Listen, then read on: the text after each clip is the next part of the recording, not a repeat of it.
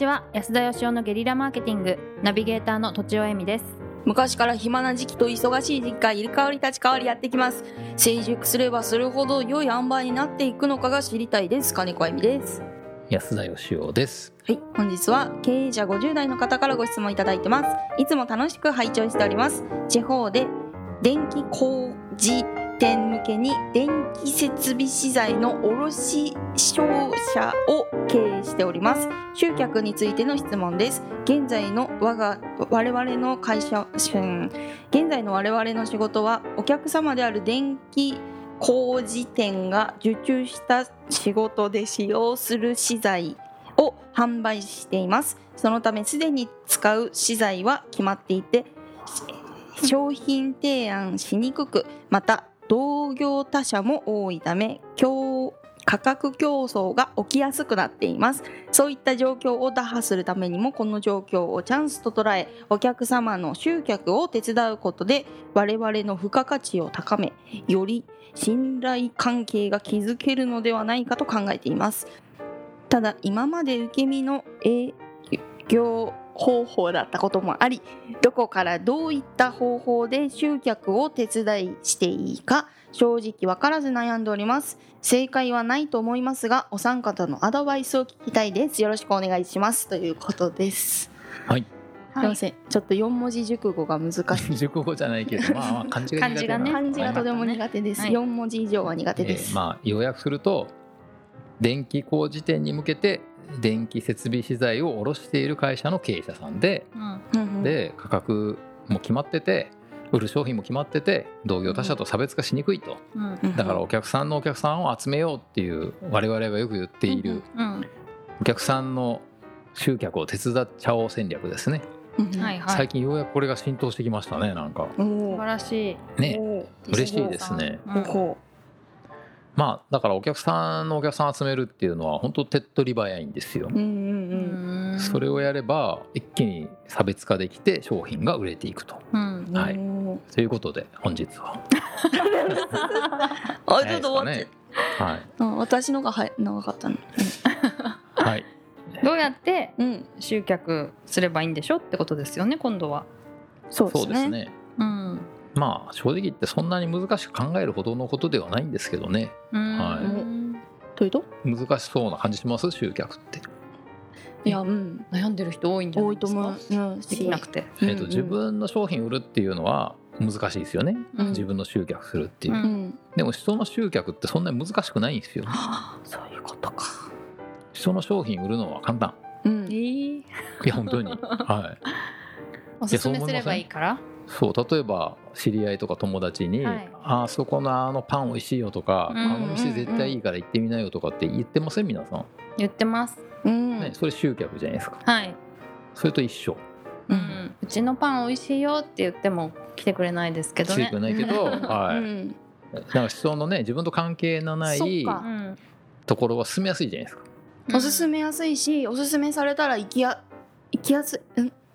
一個クッションとして信頼があるじゃないですか。そうその自分が言うことでそのはい。奥にあるお客さんの、さすが金子さんですね。ということで本日は。ちょいちょいそれだけ早く帰りたいなと思って。それ大丈夫だから、はい。次の予定が。じゃあでも一つはそしたら口コミでおすすめするっていうことですか？口コミっていうかですね、うん。あの一つ僕もこの手の相談実はすごい多いんですよ。そのポッドキャストへの質問にも来ますけど、はい実際リアルに手伝ってくれって言われることがすごく多いんですよね。え簡単なんですよ実は。ーただこの方に決断が必要なだけで決断、決断。はい。うん例えばですね、うんそのいっぱいありますよね電気工事店って。うんうんありますよね。ありますこの方のお客さんの工事店もあるしお客さんじゃない工事店もありますよね。うんうんでお客さんのお客さんつまりそのユーザーさんにどの電気工事店進めるのってことなんですようんうんはいうんうん大事なのは。うんうんうん例えばさっきのその、えー、とちおさんがねうんお友達にね非常に美味しいお店進めるとするじゃないですか。はいでも実はそこから裏から宣伝広告費もらってたってなったら後ろめたくないですか？うん嫌ですね。確かに。ねううんん。嫌ですよねはいほそれって本当にいいと思ってるんじゃなくて何金のためじゃんみたいなうん友達を失いかねない。う。ね 友達を失うってことは、まあ、この時これに置き換えるとユーザーの信頼を失うってことなんですよ、はないる。ほど。まあ、つまりだからですねはい。自分のお客さんだからそこにだけお客さん集めるっていうのは難しいんですようーんなるほど。だから自分がもし頼むとしたら絶対この電気工事屋さんに頼みますとうんだってこのお店はここが素晴らしいですからっていうところを伝えりゃいいんですよただそしたらそこに人来ますよねはい。でもここと取引してんだけど素晴らしくないお店もきっとありますよね、うんうん。そこを宣伝したら終わっちゃうってことですねなるほど。だから自分がお客さんの中で本当に素晴らしいと思ってるところはうんうんその通り宣伝すりゃいいんですようーん。でたとえ自分のお客さんじゃなかったとしてうんもうんここの電気工事店本当素晴らしいっていうところを見つけて宣伝してあげりゃいいんですよ。うーんギブですね。そうするとうんうん。そう今取引ないけどその人はあこの人すごい宣伝してくれるからどうせ買うんだったらこの人から買おうって思ってくれますようね、ん。だから大事なのはその自分のお客さんだから集客するっていう視点をまず捨てることですね。うーん決断をするのがどの方も難しいと。お客さんやっぱ選ばないと、うん。お客さんのお客さんには選ばれないってことですね、うんうんうーん。だからそれをやると絶対お客さん入れ替わります。なんで俺お前のとこから買ってんのにうちの宣伝してくれないのっていう人が絶対出てくるじゃないですかそうなりますよね。はい。うん。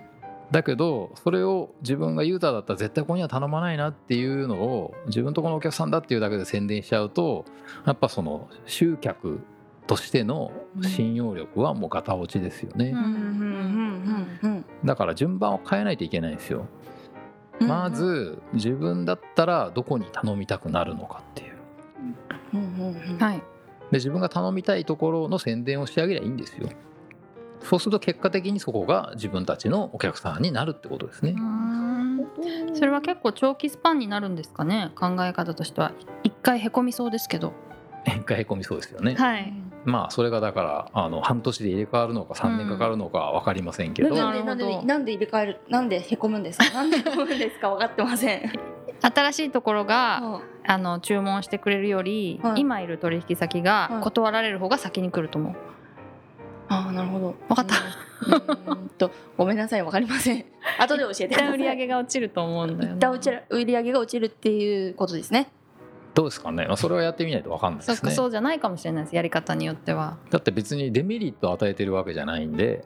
うんうんうん。まあ悪口言ってるわけじゃないですよね。悪口言ってるわけじゃないんで、うん。はい、まあだけどあの僕がやるんだったらやっぱそのお客さんが離れていく覚悟はしますね。はいはいはい。でそれをやらないでいいお客さんも悪いお客さんもひっくるめてうんつまりお客さんのお客さんからしたらこの電気工事屋に頼むのはどうなんだろうっていうお客さんの集客をやっちゃったら、うんまあ逆に僕は終わっちゃうと思いますね。なるほどうんだからお客さんを選ぶその覚悟っていうかですね、うんはい、お客さんを入れ替える覚悟を持ってやれば全然難しくないんですよ集客は。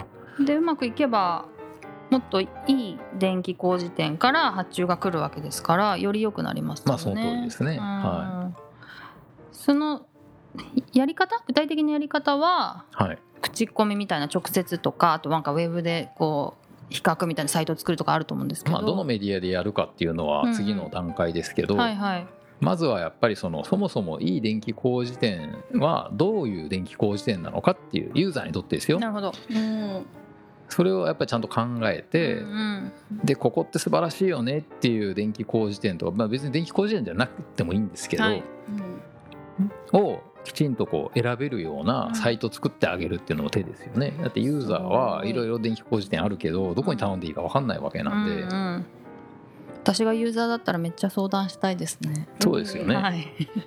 聞きに行く。だからユーザーさんにとってあのどこの電気工事店がいいんですかって聞かれる立場になっちゃえば、でその時に大事なのはあの変にお客さんだからって肩入れせずにそのユーザーさんの悩み聞いてああなただったらじゃああの A 社がいいよとかあなただったら多分 B 店のあの人に頼むのが一番いいよとかって言ってあげると、聞きに来る人がどんどん増えるじゃないですかはい。そうすると集客完了ってことですね。すごい美しい。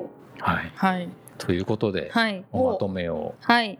えー、と自分が取引あるところを宣伝するのではなくいろんな電気工事店に詳しくなって一番素晴らしいところ、まあ、ユーザーさんに合うところを紹介するといいでしょう。そのためにはこの取引先を入れ替える覚悟が必要ですっていうことですかね。はい。はい。ということで本日は以上です。ありがとうございました。ありがとうございました。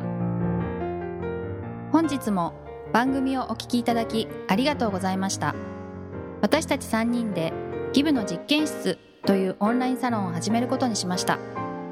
キャンプファイヤーファンクラブというサービスで募集をしていますので参加したい方はキャンプファイヤーで検索するか境目研究家安田佳生のホームページ安田義雄 .com からお申し込みください。来週もお楽しみに。